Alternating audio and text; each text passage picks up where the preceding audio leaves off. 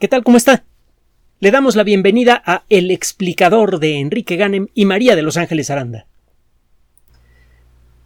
Si usted ha seguido la historia de las misiones espaciales más uh, importantes, cuando menos las de la NASA, recordará que con frecuencia estas misiones han sido canceladas y luego revividas, pospuestas, etcétera, etcétera, etcétera.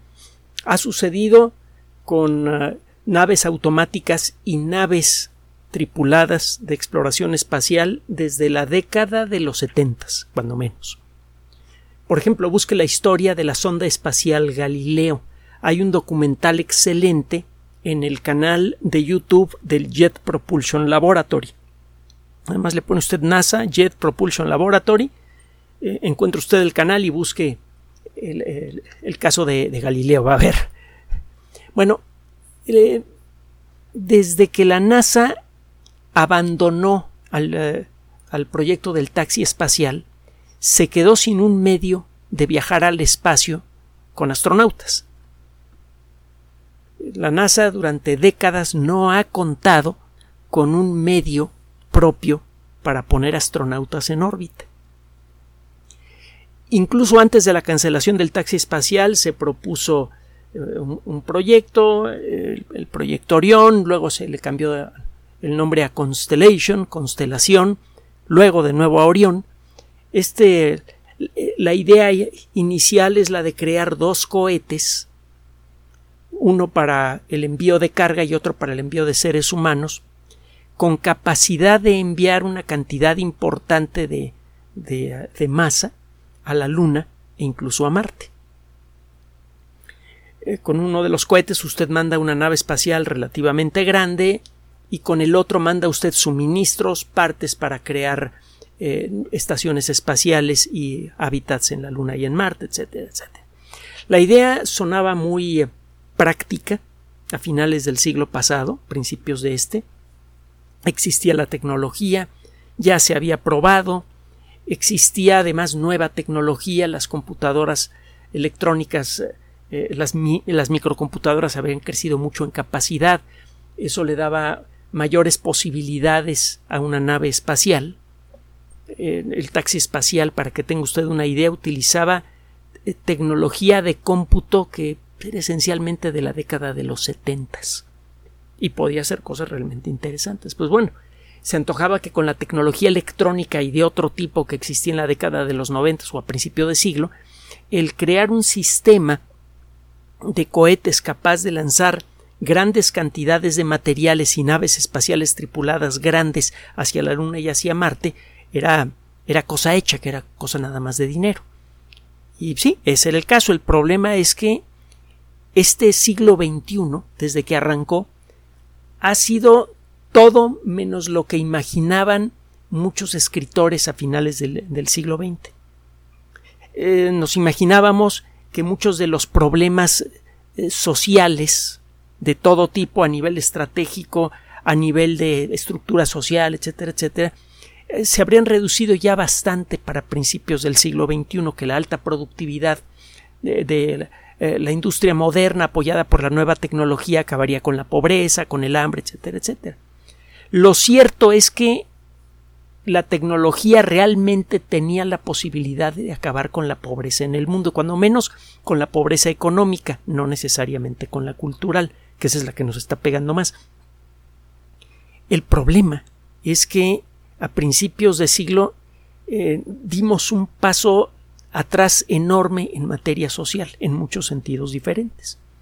Hemos tenido varias crisis económicas espectaculares, una de ellas al final del siglo XX y, otras ya en este siglo XXI, causadas por un sistema social que facilita, que premia la sobreconcentración de riqueza.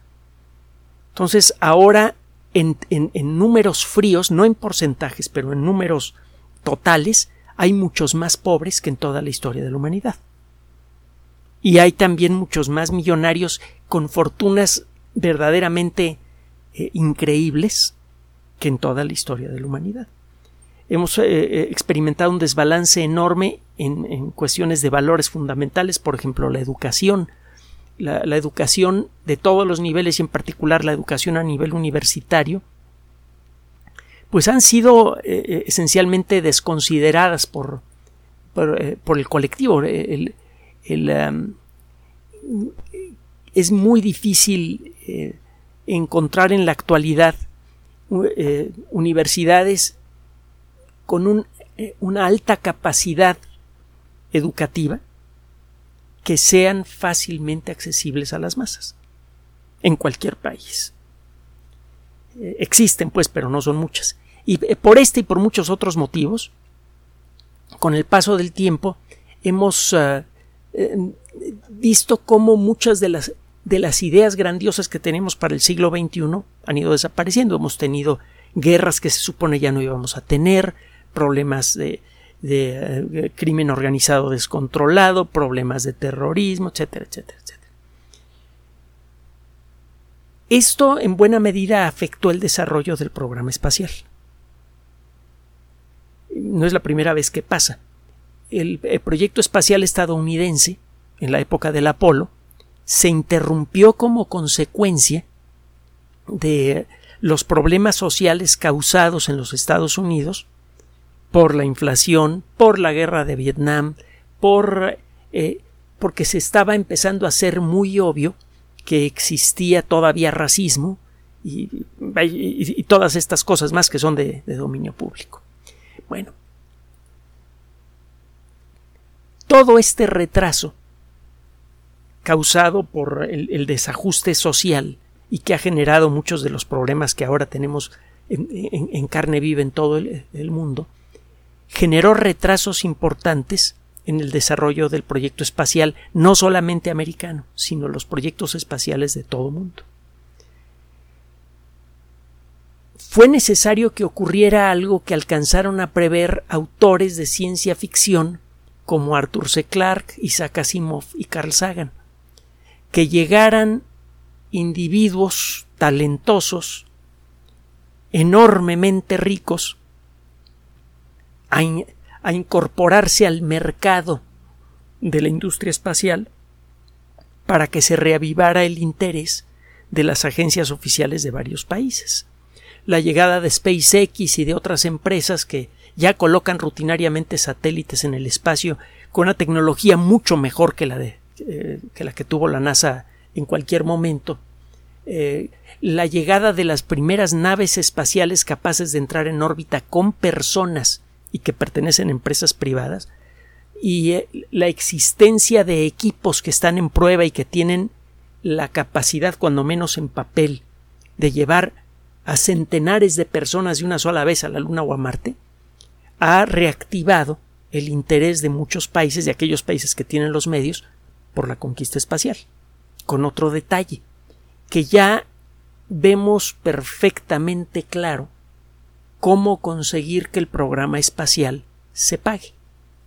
Déjeme decirle que el, proyecto espacial de la NASA, de la, llegada a la Luna y todo esto, que en su época salió carísimo en, términos de, de, los dólares de los 60 y 70, se pagó solo, porque en muy buena medida la tecnología de los chips fue desarrollada por la presión que tenía la NASA por contar con equipos de cómputo lo suficientemente pequeños para meterlos en una nave espacial. Hemos comentado que la computadora eh, de guiado de las naves Apolo, había un ejemplar en el módulo de mando en la cápsula principal de las naves Apolo y otro ejemplar en, el módulo lunar. Estos dispositivos se llamaban DSKY, D-S-K-Y, así los va a encontrar en Internet, tenían la capacidad de una computadora de 8 bits de, la década de los 70. la, computadora que guió al Apolo tenía un procesador, para los que saben de computación, de 8 bits y de 64K de memoria. Las características de una Atari o de una Apple, o de una Radio Shack, o de una Commodore. En el desarrollo de la industria espacial en los últimos eh, eh, años nos ha permitido ver eh, nuevas posibilidades industriales. Los beneficios económicos del proyecto Polo fueron indirectos. Fue la presión por desarrollar los chips, eh, eh, las computadoras ultraportátiles, lo que abrió el camino para la era de la computación, del Internet, de los teléfonos celulares y todo eso. existe una forma más directa de generar beneficios económicos en el espacio, que es la minería de la Luna, de asteroides. Y bueno, ya empezamos a ver cada vez más claro lo que han tenido claro generaciones, eh, eh, las generaciones de líderes del pasado, que tener más terreno siempre es bueno, aunque ese terreno parezca inútil es con esta perspectiva con la que muchos países se hicieron de territorios que al principio parecían basura. Por ejemplo, los Estados Unidos le compró Alaska a Rusia por una cantidad irrisoria y luego resultó con el paso de los años que en, Alaska existe petróleo y que en unos pocos días de operación se genera mucho más dinero que el que costó eh, la compra del territorio.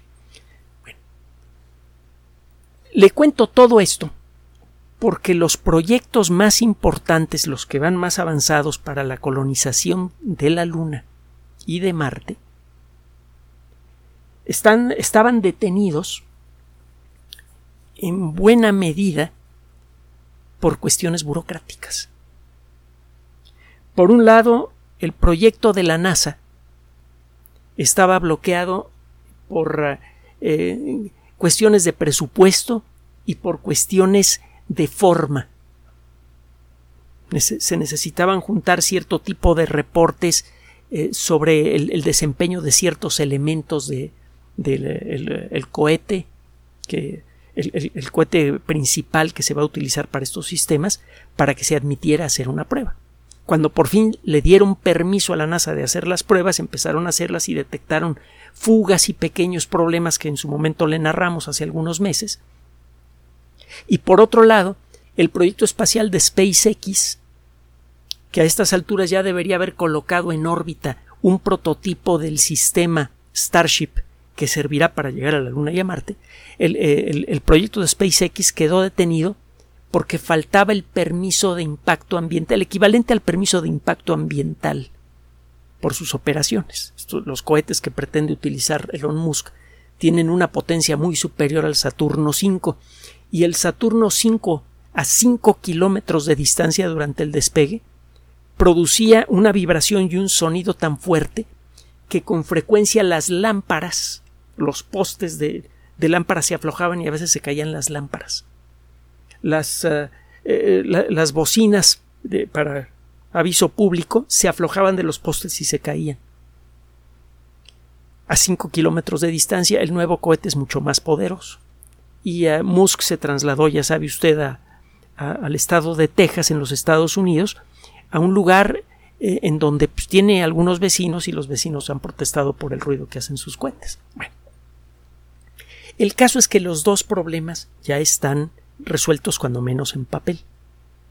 Eh, eh, SpaceX ya recibió permiso para continuar con sus pruebas siempre y cuando junte dos o tres requisitos muy fáciles de, de, juntar.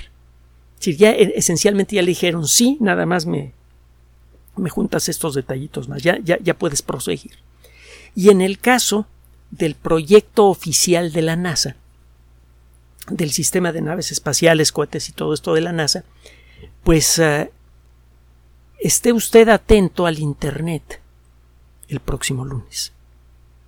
Resulta que si todo sale bien, la misión Artemisa 1 será lanzada el próximo lunes.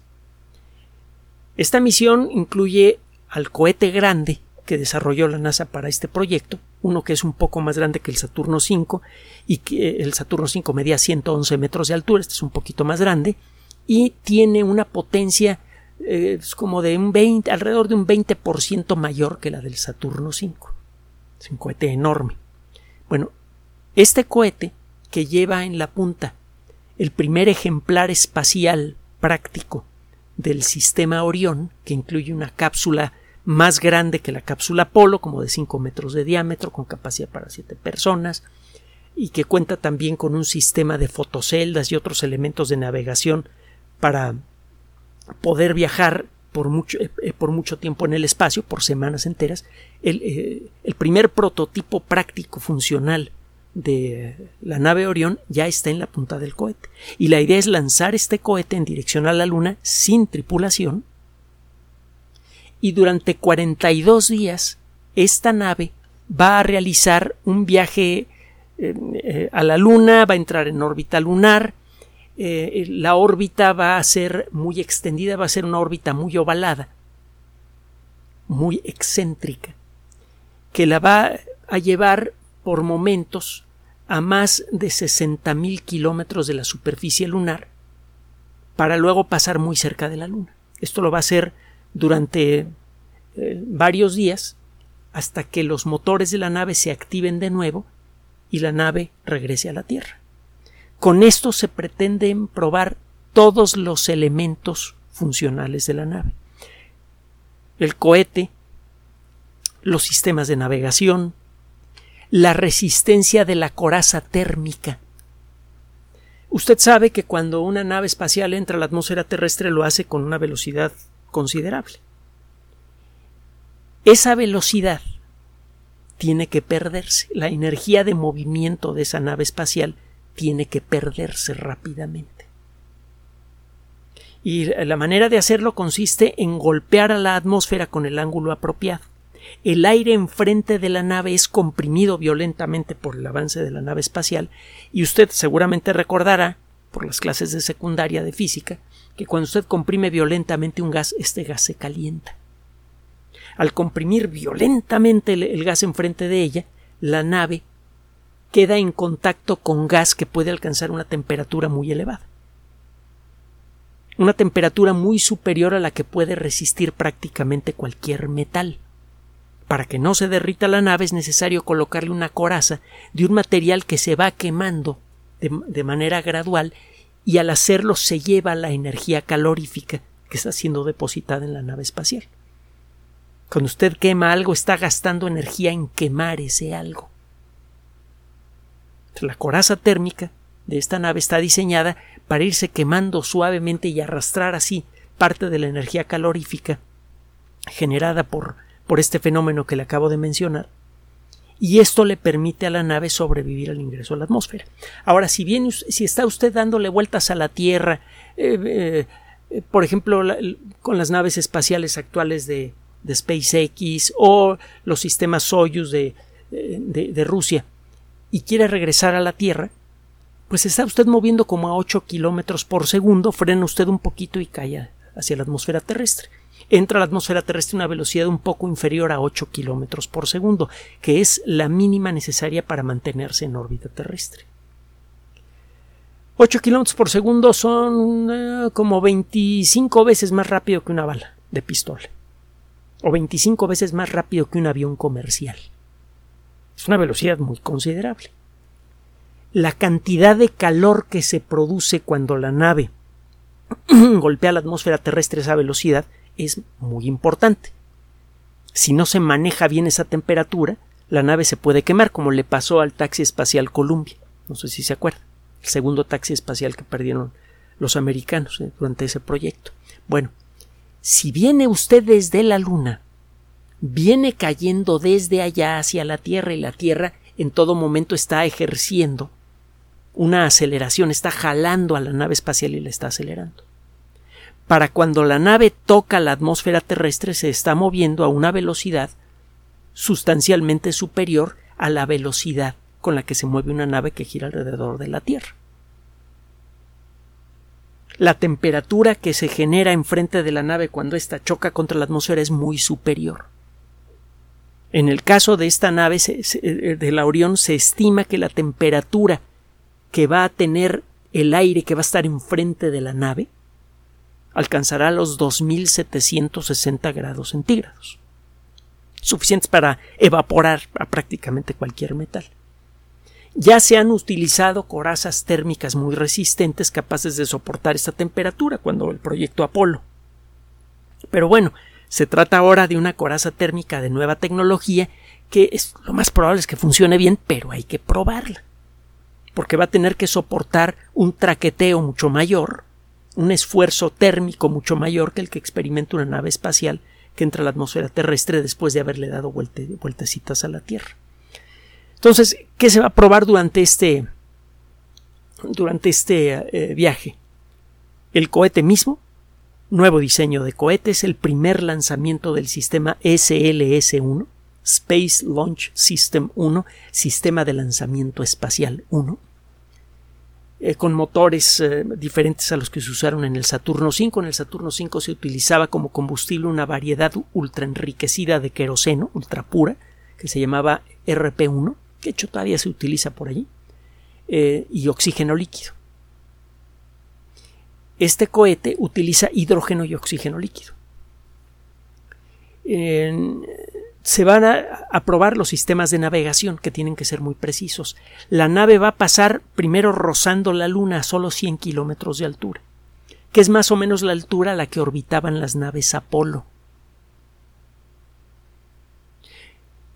Con la ayuda de sus motores, la nave va a entrar en una órbita muy elíptica la que le mencioné hace rato alrededor de la Luna, va a realizar varias maniobras de precisión para probar precisamente el sistema de navegación, a los motores y a todos los sistemas de la nave, y luego se dirigirá a la Tierra para probar la coraza térmica y el sistema de paracaídas. Este sistema, y me refiero al sistema Orión, incorpora mucho de lo mejor que ha sido creado por la tecnología de la NASA en los últimos años. Todos estos retrasos que sufrió el proyecto espacial norteamericano, el, desarrollo del primer proyecto Orión que luego fue cancelado, incluso llegaron a lanzar un cohete más o menos grande, como de 90 metros de altura, este, pero no se llegó más lejos. El, todo el desarrollo de la primera generación del proyecto Orión, luego la, su continuación, el proyecto Constellation. Todos estos retrasos le han dado tiempo a la NASA de mejorar, de probar mejor sus eh, sistemas. Así que se anticipa que el vuelo de la misión Artemisa 1 sea un éxito. hay una transmisión en vivo que usted puede encontrar en YouTube. Le póngale usted Artemisa 1 o Artemis sin la A al final, 1 y luego live, L-I-V-E. Hay una liga que lo lleva al, eh, eh, al URL de la transmisión oficial de, del video. Desconocemos, no hemos podido encontrar comentarios de esto en las páginas de la NASA, si eh, las cámaras adentro de la cápsula van a transmitir continuamente lo que ven. Es muy probable que sí, pero no lo sabemos. Pero lo cierto es que cuando menos podremos ver el despeje. Le recomendamos, pues si tiene tiempo, que entre a esa página desde el principio. No hay una hora específica para el despegue todavía, porque depende del clima. Incluso podría retrasarse, porque por esta, por estas fechas, el, el clima en, la zona de Florida es variable. Se podría retrasar unos pocos días más. Pero eh, la intención de la NASA es claramente la de lanzar el sistema Artemisa 1 este próximo lunes. Si el lanzamiento es exitoso, será seguido por la misión Artemisa 2, que involucrará el envío de personas a órbita lunar.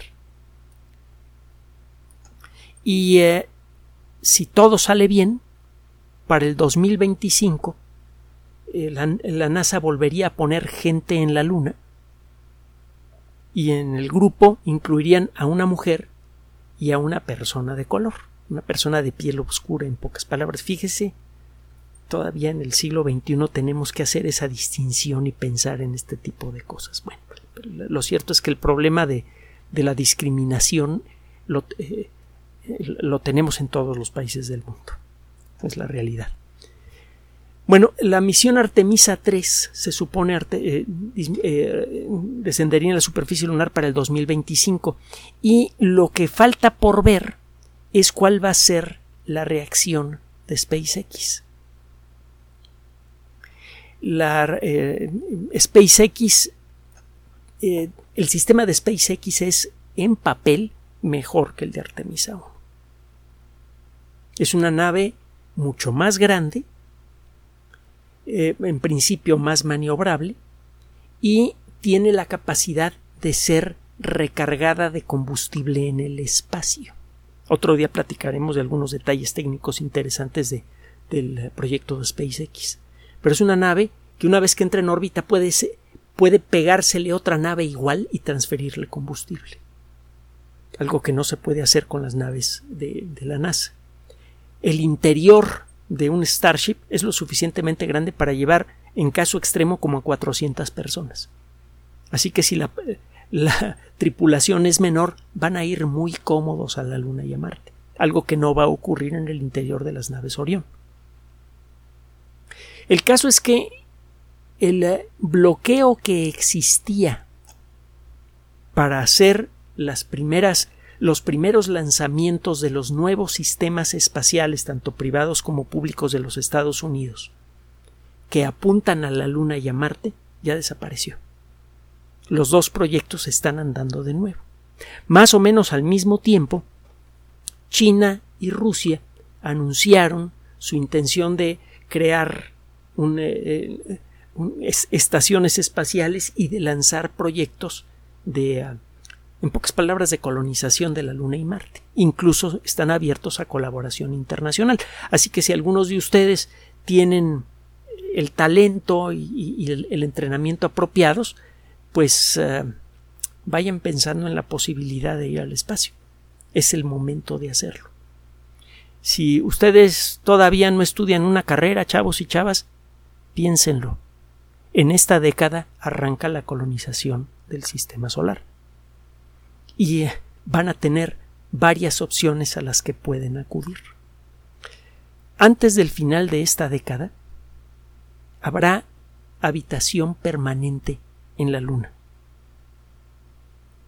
Antes del final de esta década, es probable que crucemos cuando menos una de las líneas que van a servir para marcar el inicio de la etapa espacial de nuestra especie.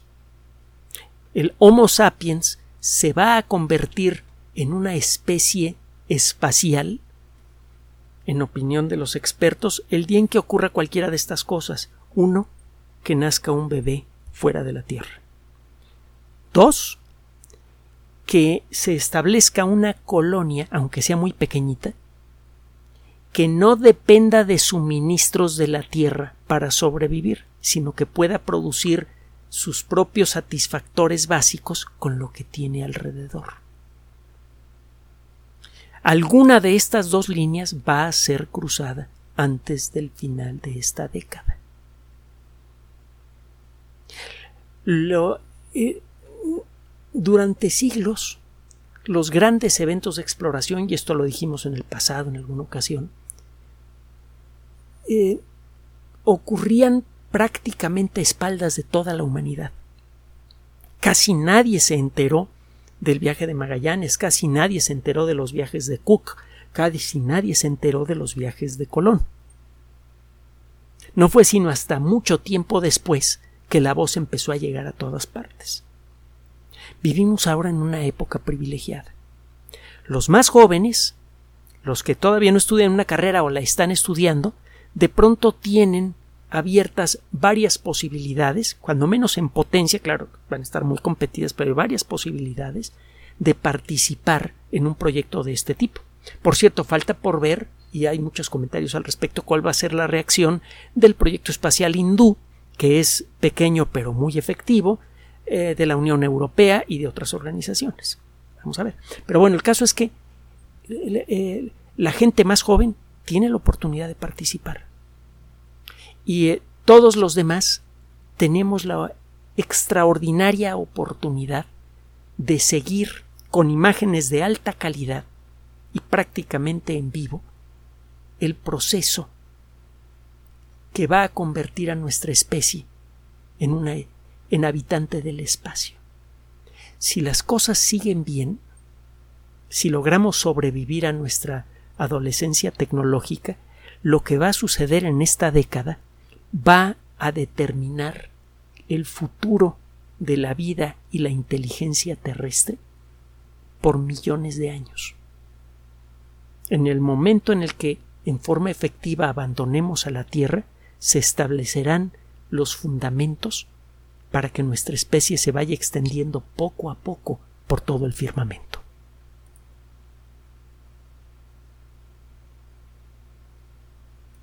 Gracias por su atención. Además de nuestro sitio electrónico www.alexplicador.net, por sugerencia suya tenemos abierto un espacio en Patreon, el explicador Enrique Ganem, y en PayPal, el explicador patrocinio por los que gracias a su apoyo sostenemos este espacio. Puede usted descargar gratuitamente estos audios en formato MP3 en Spotify y en iTunes como El Explicador sitio oficial y en SoundCloud como El Explicador y con formato de video en YouTube en El Explicador sitio oficial. Recuerde nuestras redes sociales de siempre, Twitter Enrique-Ganem y en Facebook Enrique Ganem sitio oficial, El Explicador y los grupos que usted ya conoce. Finalmente, el explicador siempre somos María de Los Ángeles Aranda y Enrique Ganem. Gracias.